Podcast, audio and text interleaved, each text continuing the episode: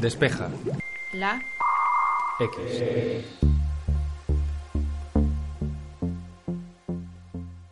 Llevamos mucho tiempo escuchando hablar de coches eléctricos, pero pasan los años y parece que este mercado no acaba de cuajar o de plantarle realmente cara a los vehículos de combustión. El precio de los coches eléctricos es uno de los principales motivos y es por eso que últimamente estamos viendo como algunos fabricantes están presentando modelos por debajo de los 40.000 euros. ¿Esta bajada de precio es suficiente para empezar a ver un cambio en los consumidores? Para resolver esta cuestión y muchas otras relacionadas con los coches eléctricos más económicos nos acompañan Victoria Fuentes y Jesús Martín, editores en Motor Pasión. Esto es Despeja X, mi nombre es Santi Araujo y comenzamos.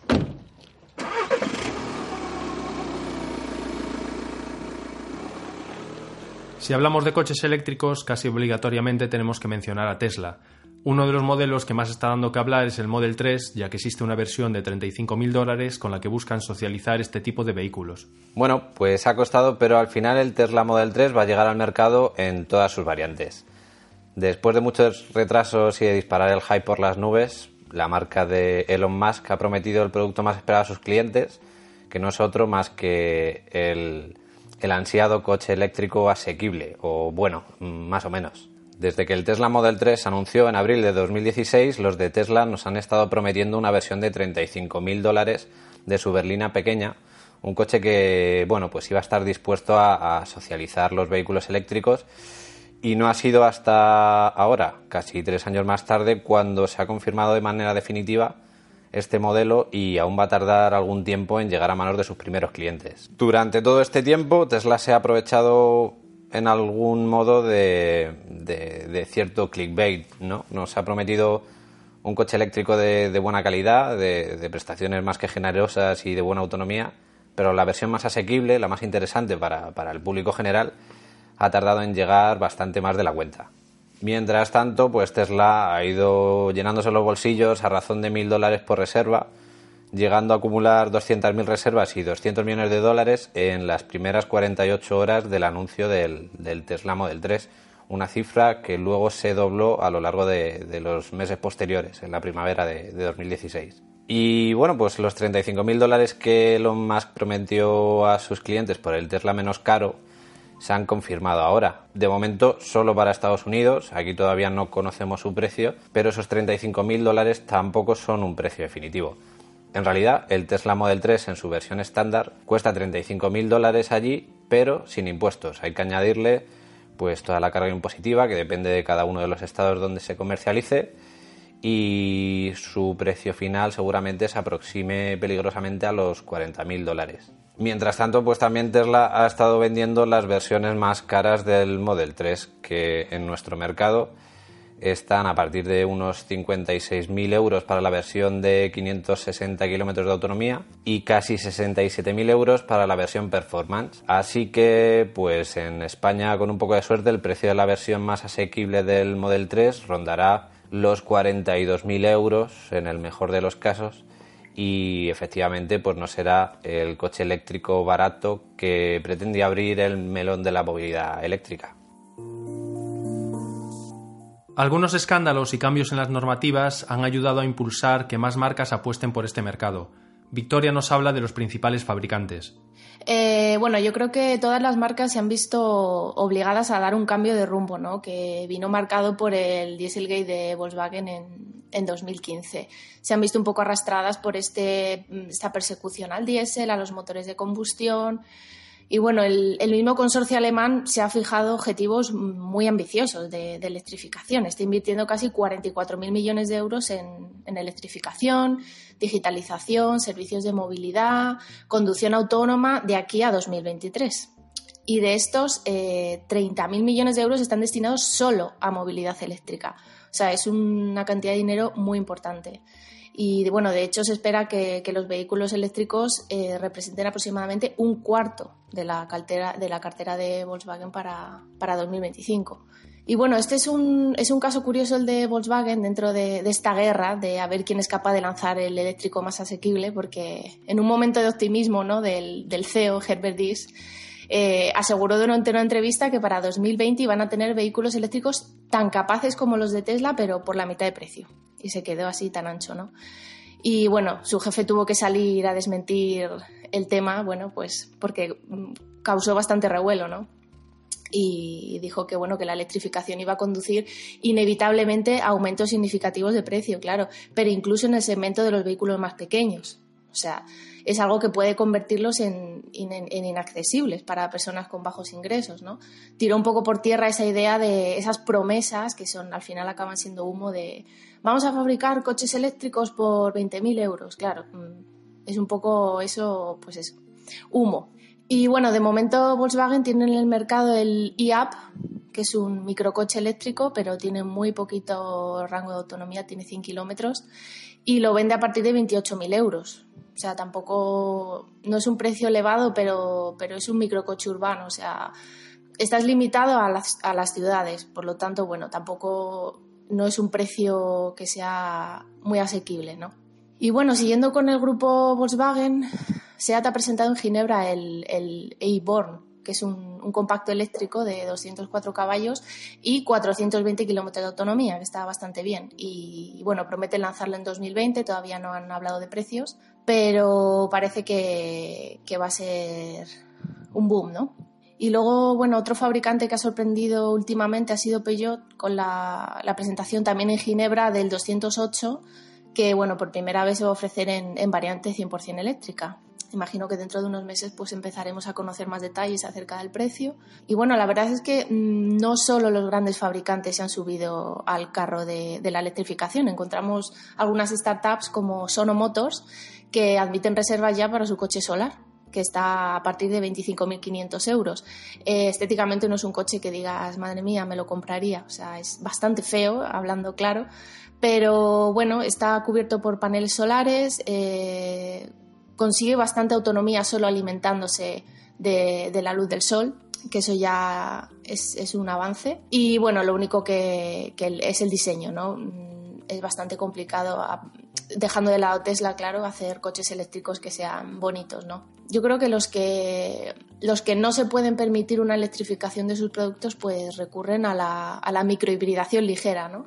Es una, como una pequeña trampa. A ellos no les gusta que, que, lo llamemos trampa, pero bueno, con ello consiguen la etiqueta eco y consiguen circular por escenarios de restricciones como es Madrid Central lo que la forma en la que funciona este sistema es que se asocia con se asocia un motor de combustión a una pequeña batería eléctrica muy pequeña que, le ayude y le permite la desconexión en determinadas situaciones. el problema de esto es que bueno el sistema que ha ideado la DGT con esto de las etiquetas pues que creemos que va a cambiar dentro de poco es que no tiene en cuenta las emisiones curiosamente deja de lado las emisiones y penaliza la tecnología entonces, por ejemplo, en el caso del, nuevo Mazda 3, lo que hemos visto es que el motor gasolina lleva etiqueta eco porque lleva un sistema de microhibridación, pero emite más CO2 por kilómetro que, el, motor diésel. Entonces, bueno, esto ellos lo saben, pero eh, lo achacan a, pues eso, a cuestiones políticas que, bueno, medidas como, como la etiqueta medioambiental de la DGT, pues que les obligan a recurrir a este tipo de tecnología que en realidad mm, no emite menos emisiones pero bueno, es una forma de, ahorrarse los costes que, supone la electrificación.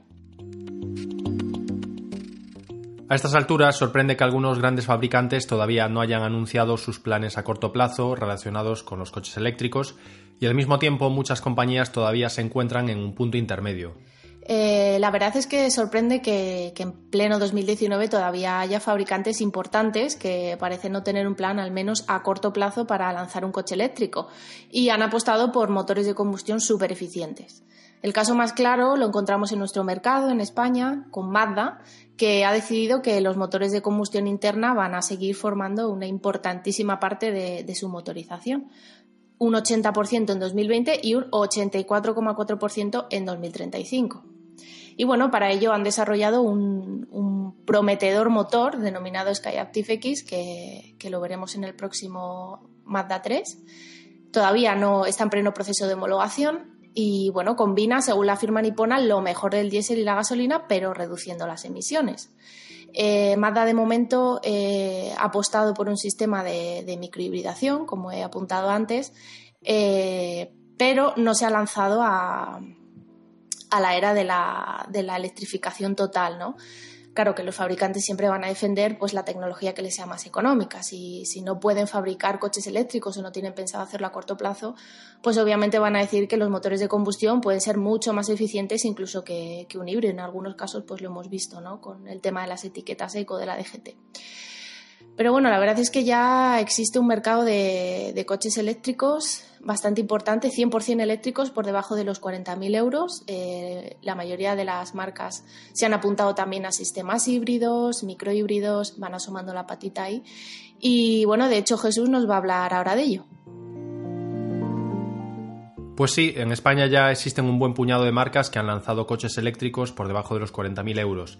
Citroën, Kia o Peugeot son algunos de los fabricantes que están compitiendo por este nicho. Bueno, sí que es verdad que hay, hay marcas que, que están con cierto recelo a entrar fuerte en esto de los coches eléctricos, pero a nivel político y sobre todo por la creciente concienciación de hacia un desarrollo sostenible, la respuesta es bastante clara y es que sí, hay mercado para los coches eléctricos. Las ciudades en realidad están cada vez más saturadas de coches y de contaminación, eh, tanto acústica como sonora y al mismo tiempo pues del espacio que los coches están invadiendo la ciudad y que hay que cederles a los, a los vehículos. Así que son necesarios vehículos más limpios, pero también son necesarios vehículos más pequeños. De esta manera el mercado se ha polarizado en, dos vías diferentes, ¿no? Por un lado tenemos a coches eléctricos destinados a, a poderes adquisitivos altos, como el, como el Tesla Model S o el Tesla Model X o el Audi e-tron que sale este año, coquetean con el, con el lujo y la opulencia tecnológica. Y por otro lado tenemos a los coches utilitarios, urbanos, prácticos, que, que por su propia concepción han desatado una particular guerra por los coches eléctricos más asequibles. Salta a la vista que mientras un coche utilitario de combustión del segmento A o B puede costar incluso menos de 10.000 euros, un sustitutivo eléctrico se va fácilmente al doble.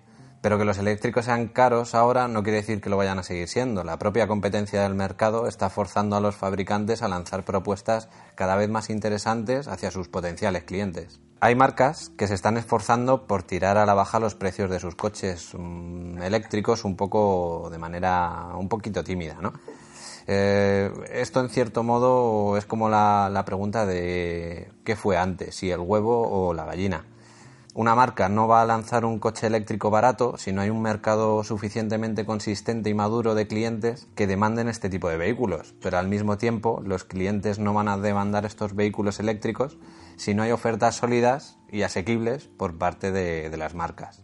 Para tener un poco de, perspectiva algo más concreta, en España tenemos menos de 30 coches eléctricos a la venta y esto contando tanto modelos como versiones de estos modelos. Podemos sumar en total como, unas 28, aunque sí que es verdad que mediáticamente parece que hay más, pero lo que quedan al final son muchas propuestas de salón que no llegan a, no llegan a nada. Por menos de 30.000 euros de, de, precio de tarifa, solo tenemos en nuestro mercado al Citroën C0, a los Smart eh, Fortwo, Forfor y Fortu Cabrio, al Citroën M-Ari, al Peugeot Ion y a la versión de acceso del Renault Zoe. Todos tienen una autonomía real inferior a los 150 kilómetros, a excepción del Zoe que da un poquito más. Pero claro, eh, solo 150 kilómetros comparado con, con, un depósito de un coche de gasolina o diésel es una diferencia realmente considerable.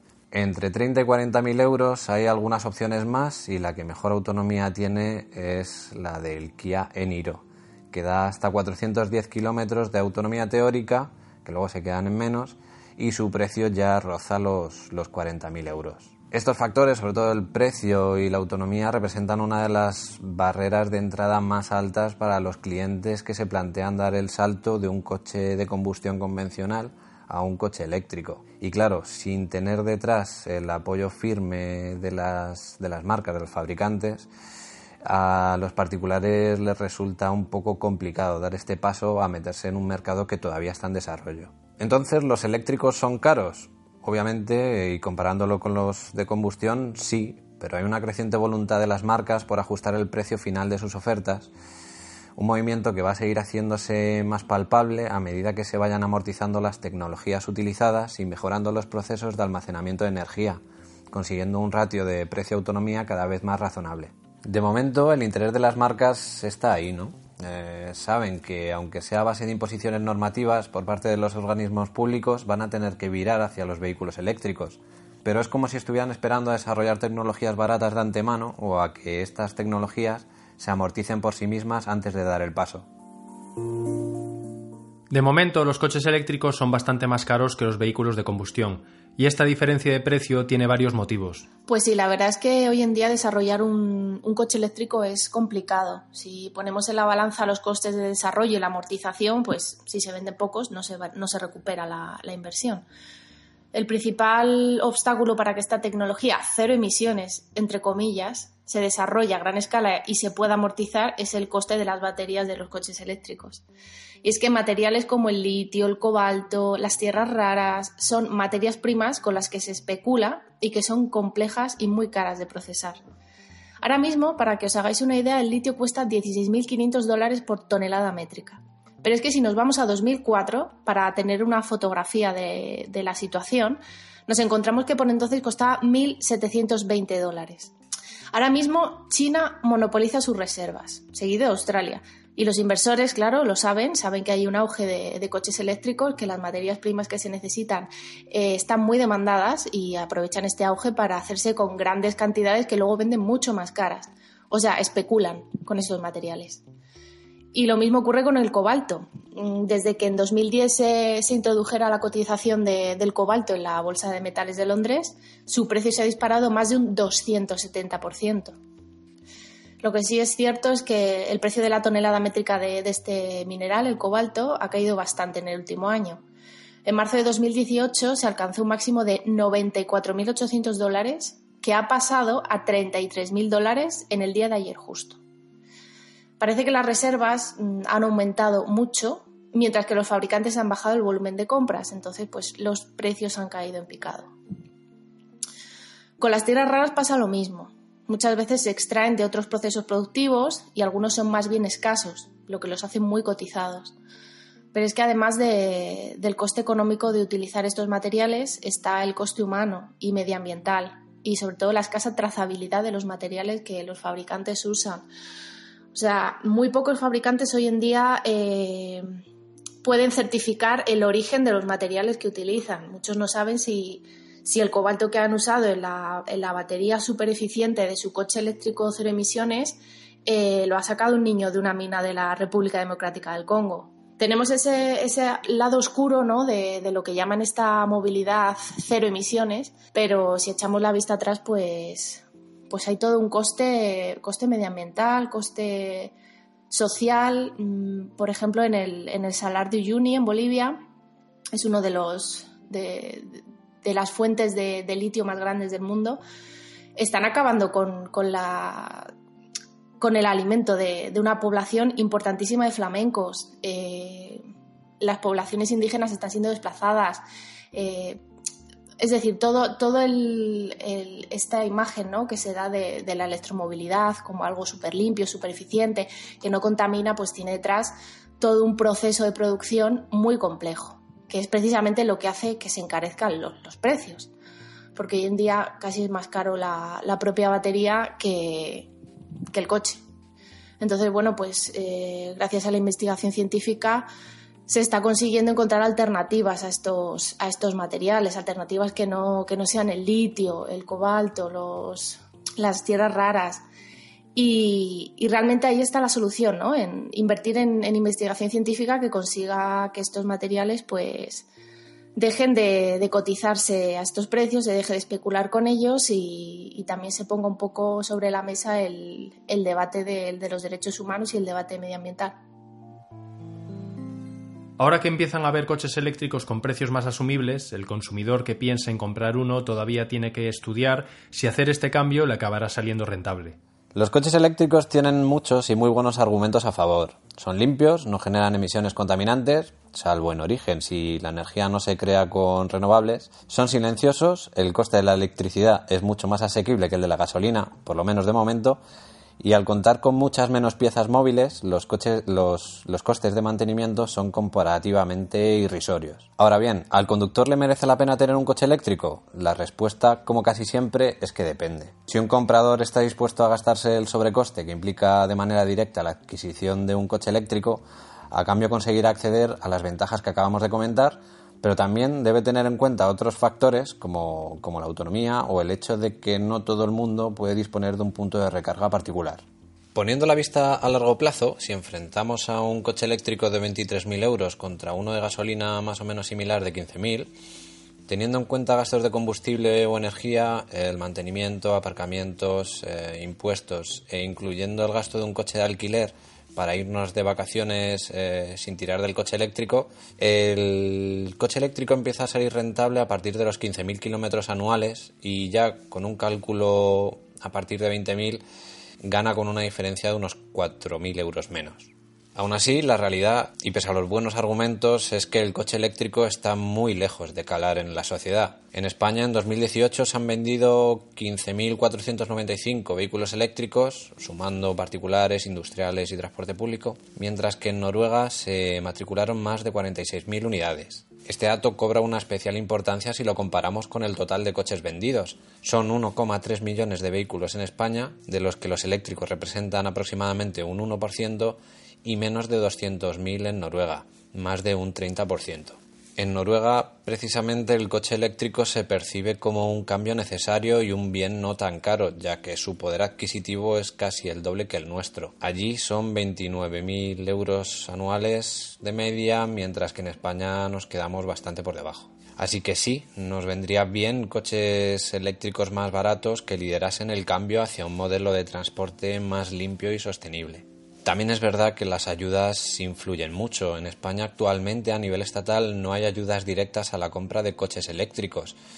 Son discontinuas desde, desde 2011, mientras que en Noruega sí tienen un plan en firme para sacar a los coches de combustión de las calles y, por ejemplo, se da una excepción del IVA del 25% para los los vehículos eléctricos que los coches de combustión sí tienen que soportar. De hecho, entre las ayudas directas para la compra de coches eléctricos y la carga impositiva que soportan los, los vehículos de combustión, al final en el país nórdico sale bastante más a cuenta comprarse un coche eléctrico.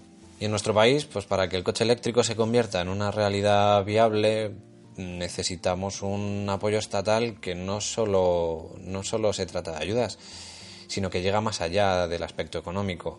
Las infraestructuras son vitales para, el desarrollo de los vehículos eléctricos y nos basta ver que en España rondamos unos 4.000 puntos de recarga instalados, que no todos son operativos, mientras que en Noruega tienen cerca de 8.000. Ahora bien, Noruega es un país mucho más pequeño y con una densidad de población muy inferior. En España somos 46 millones y medio de habitantes contra 5,3 millones en Noruega. Como vemos, algunos países en Europa nos llevan la delantera en cuanto a infraestructuras y ayudas para impulsar la adopción del coche eléctrico. Mientras esto no suceda, será complicado que los consumidores apuesten por un modelo que todavía es mucho más caro que un coche tradicional.